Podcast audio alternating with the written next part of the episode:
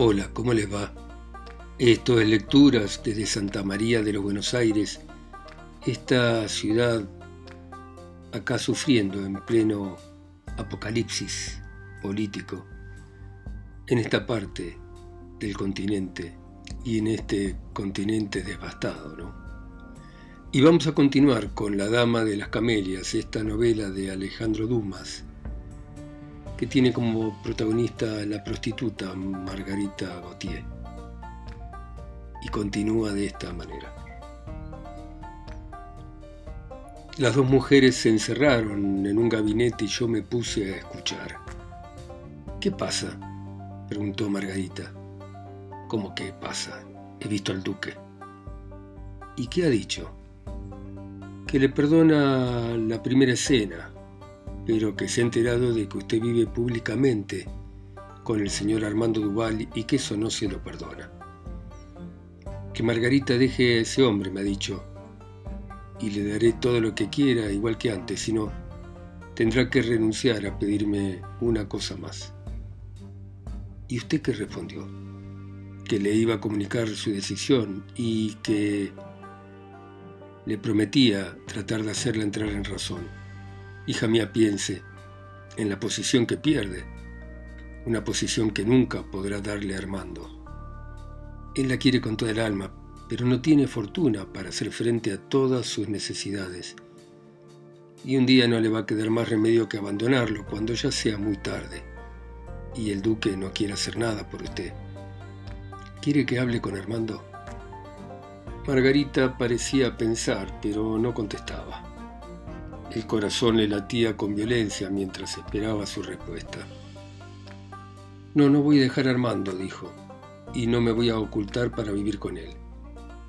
Tal vez sea una locura, pero lo amo. ¿Qué quiere usted?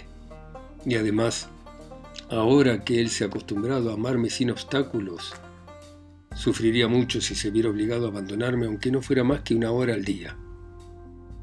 Por otra parte, no me queda tanto tiempo de vida como para convertirme en una desgraciada y hacer la voluntad de un hombre viejo cuya sola vista me hace envejecer. Que se quede con su plata. Voy a estar bien sin él. Pero ¿cómo se la va a arreglar? No lo sé. Prudence iba sin duda a decir algo, pero bruscamente entré y corrí a arrodillarme a los pies de Margarita, bañando sus manos en las lágrimas que me hacía derramar la alegría de sentirme amado. Margarita, mi vida es tuya, no necesitas a ese hombre. Yo estoy acá, ¿no? ¿Cómo podré abandonarte? ¿Cómo podré pagarte suficientemente la felicidad que me das? Margarita mía, nos queremos. ¿Qué importa lo demás? Sí, sí, te quiero, Armando mío, te quiero, murmuró enlazando sus brazos en torno a mi cuello. Te quiero como nunca creí que pudiera querer a alguien. Vamos a ser felices, vamos a vivir tranquilos y le daré un adiós eterno a esa vida de la que ahora estoy avergonzada. No me vas a reprochar el pasado, ¿verdad?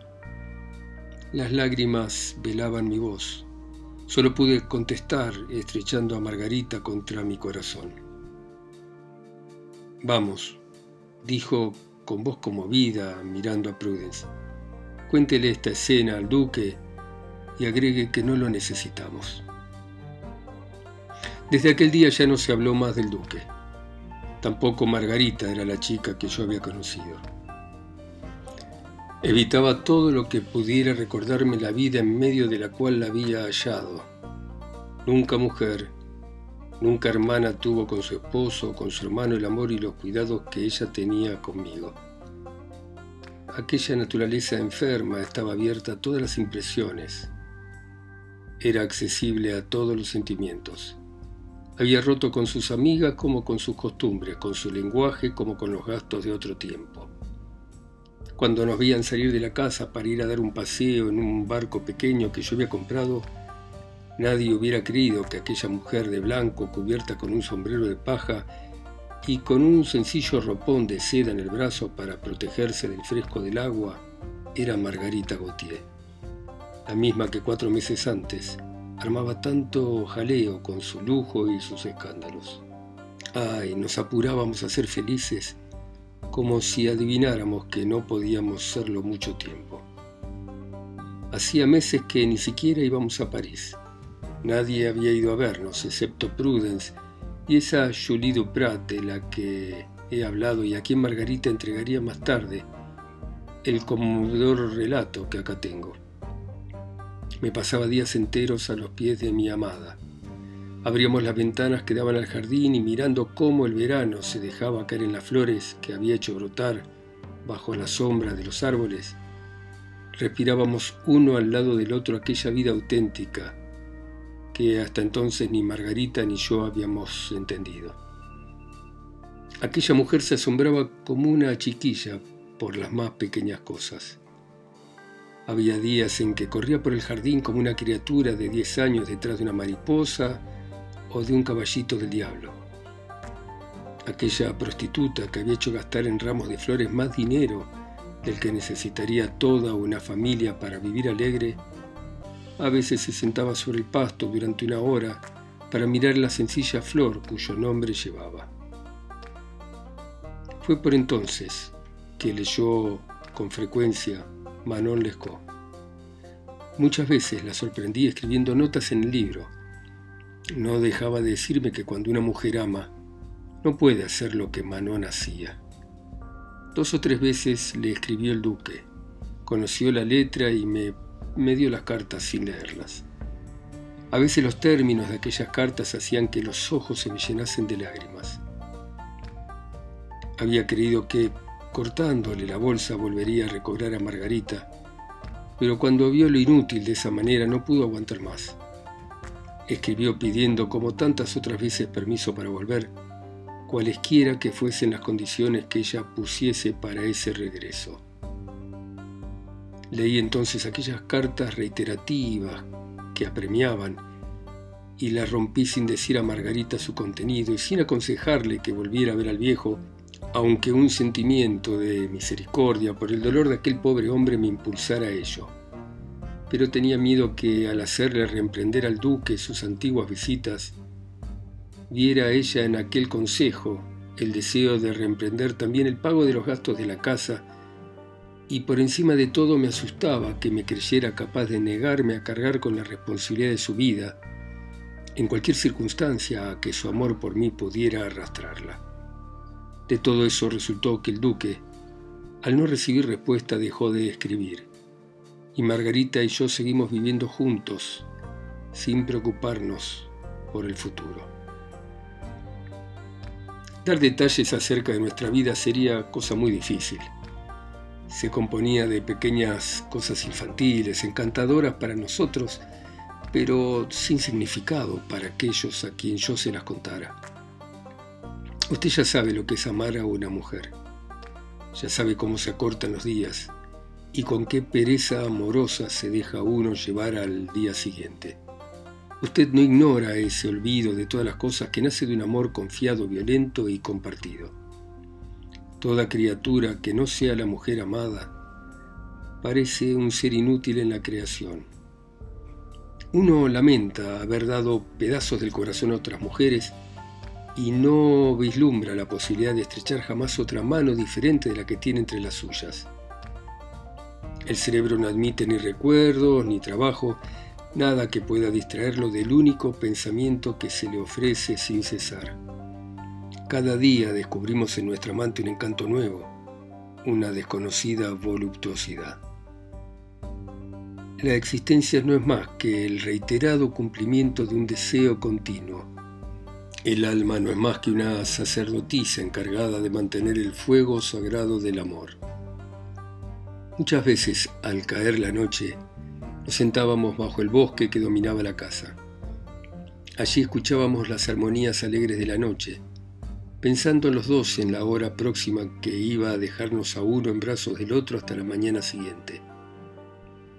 Otras veces nos quedábamos acostados todo el día, sin dejar siquiera que entrara el sol en nuestra habitación, las cortinas herméticamente cerradas y el mundo exterior se detenía un momento para nosotros. Solo Nanín podía abrir nuestra puerta, pero solamente para traernos de comer y aún así lo hacíamos, sin levantarnos, interrumpiéndolo sin cesar con locuras y risas.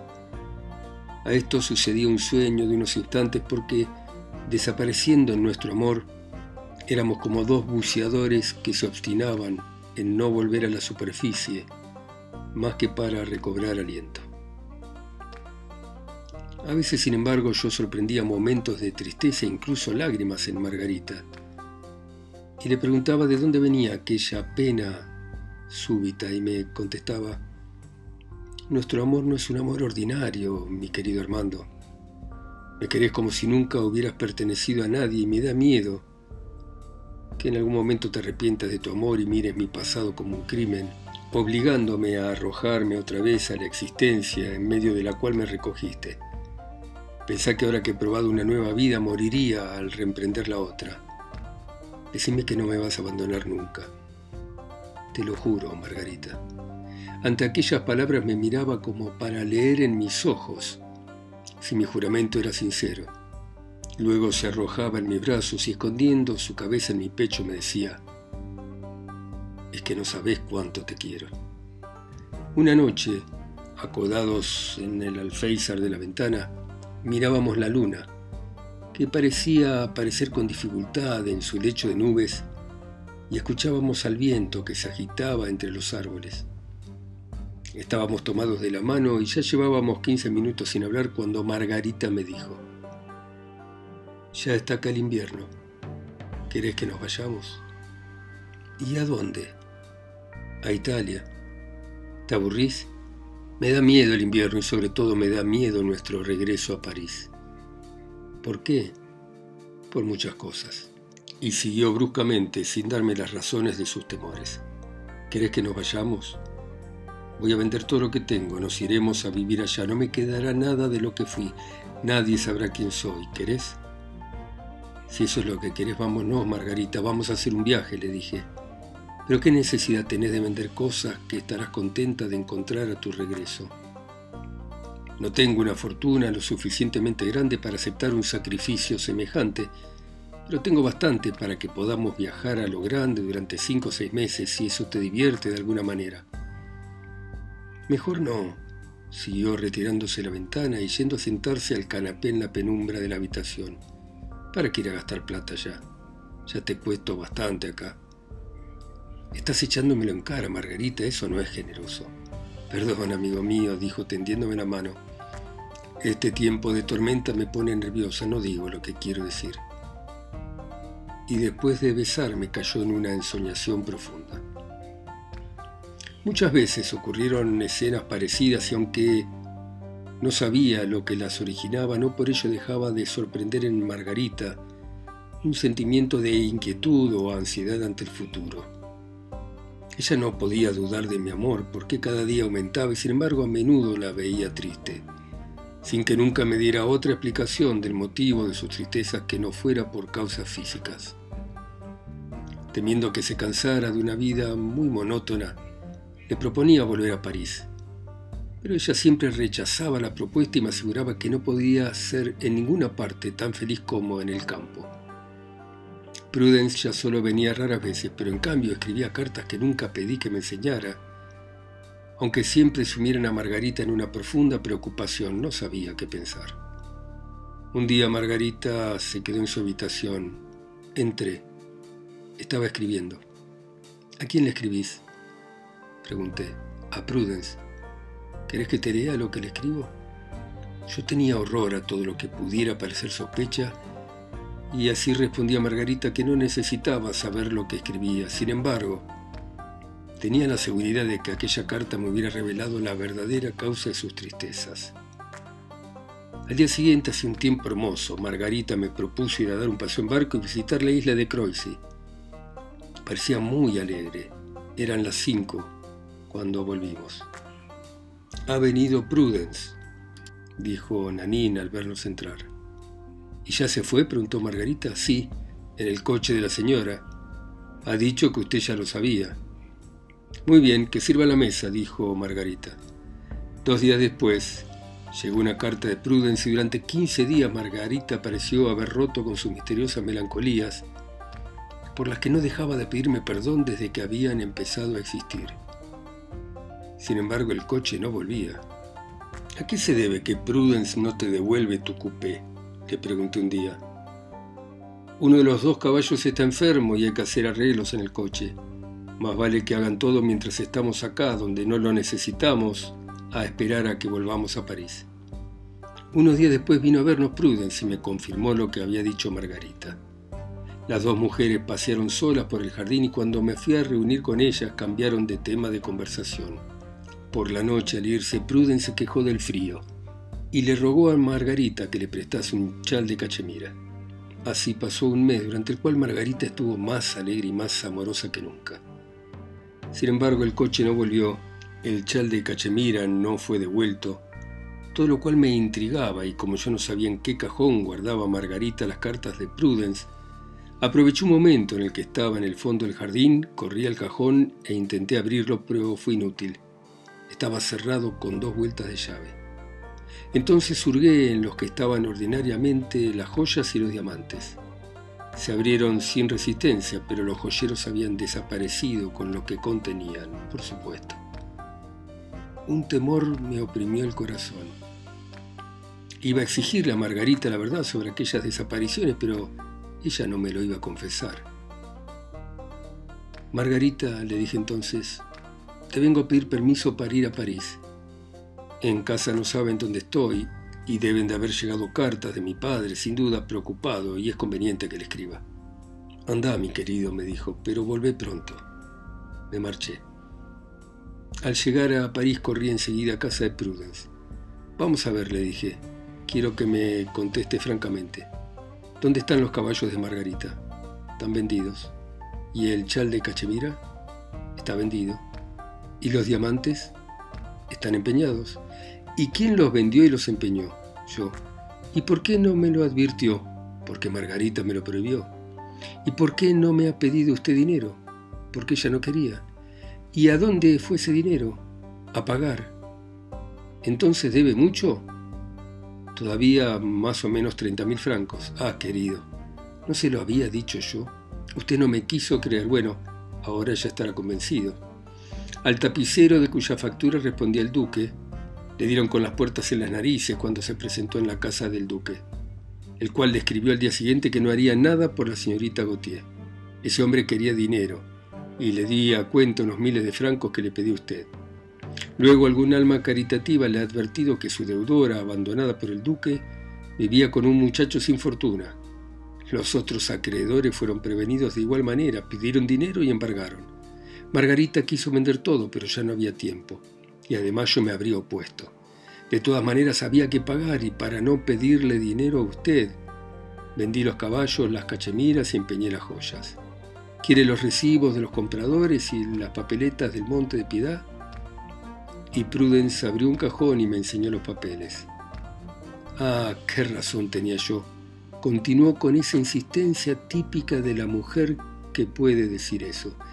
¿Cree que basta amarse e irse al campo para vivir una vida pastoril y vaporosa? No, amigo, no. Al lado de la vida ideal existe la vida material. Y las resoluciones más castas están sujetas a la tierra por hilos ridículos pero de hierro, y que no se rompen tan fácilmente.